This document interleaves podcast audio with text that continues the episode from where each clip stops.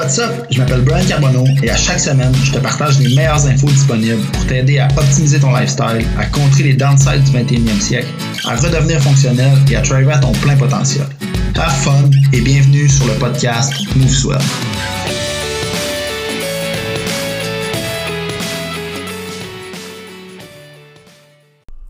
Et what's up? Bon vendredi.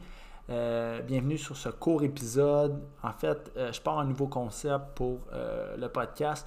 à chaque vendredi, je vais faire un court épisode, donc en bas de 5 minutes, pour te partager en fait trois trucs concrets, trois apprentissages que j'ai fait cette semaine ou vraiment trois, trois action steps que tu peux mettre en application dès maintenant pour t'aider à optimiser ton lifestyle, euh, puis à contrer aussi les, euh, downsides un peu du euh, mode de vie du 21e siècle.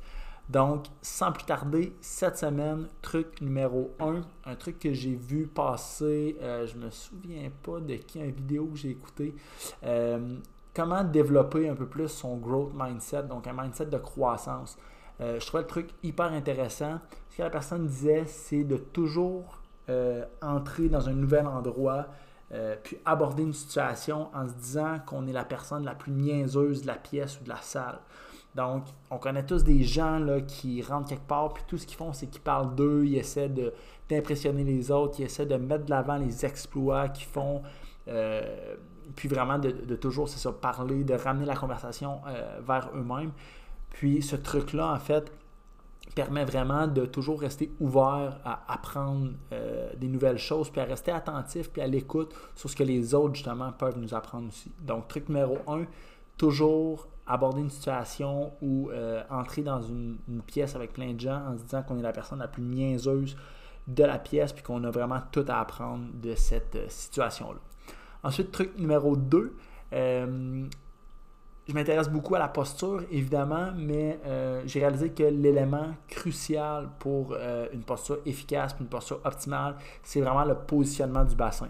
Donc, si tu es quelqu'un qui a, par exemple, les épaules roulées vers l'avant, puis que tu, euh, tu focuses uniquement pour régler ça à, exemple, t'étirer les pectoraux au mur, puis essayer d'ouvrir la poitrine, tu manques le gros point qui est vraiment qui est vraiment la posture et le positionnement du bassin. Donc, tant que le bassin n'est pas dans sa position optimale, impossible pour le reste du corps, donc autant le bas du corps que le haut du corps, euh, d'aller chercher le positionnement euh, exact. Puis on ne peut jamais régler un problème euh, en isolation. Donc, c'est pas en étirant les pectoraux, par exemple, parce qu'on pense que les pectoraux sont tendus, qu'on va régler le problème de posture. Donc, truc numéro 2, c'est vraiment d'améliorer puis de focuser sur le positionnement du bassin si on veut améliorer notre posture. D'ailleurs, la posture assise euh, a vraiment un effet euh, très, très, très, très, très euh, important sur le positionnement du bassin, dans le mauvais sens du terme. Et ensuite, truc numéro 3, c'est les trois choses les plus communes chez l'être humain, c'est les trois actions en fait qu'on fait le plus, c'est de respirer, de se tenir debout, puis de marcher.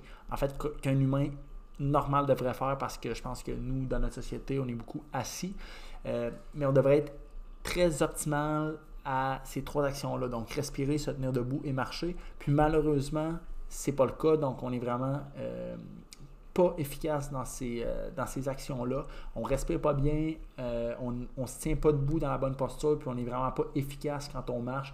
Il y a des muscles qui devraient être recrutés qui ne le sont pas nécessairement.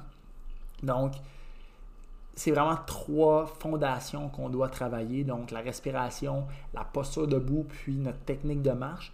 Euh, puis ce que je trouve dommage avec ça, c'est que la majeure partie des gens, ce qu'on fait, c'est qu'avant de travailler sur ces fondations-là, on vient vraiment rajouter plein de types d'exercices qui sont pas utiles. Euh, on, se met à courir avant de savoir bien marcher.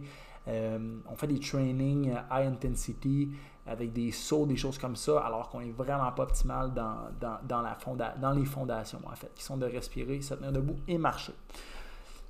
Donc, trois euh, leçons très simples. Euh, j'espère que tu aimes le petit format d'épisode. C'est très, euh, très concret. C'est des apprentissages que tu peux, des trucs que tu peux prendre, puis de réfléchir là-dessus, de, d'aller creuser un peu plus loin. Donc, si tu as aimé d'épisode, laisse-moi un review sur Apple Podcast. Euh, partage l'épisode avec quelqu'un qui pourrait bénéficier de ça. Ça va m'aider à faire connaître le podcast. Puis oublie pas, dans les show notes, tu peux t'inscrire à l'infolette MoveSwell. Puis je te mets le lien aussi pour rejoindre la communauté MoveSwell sur Facebook. Donc, on se parle la semaine prochaine. Cheers!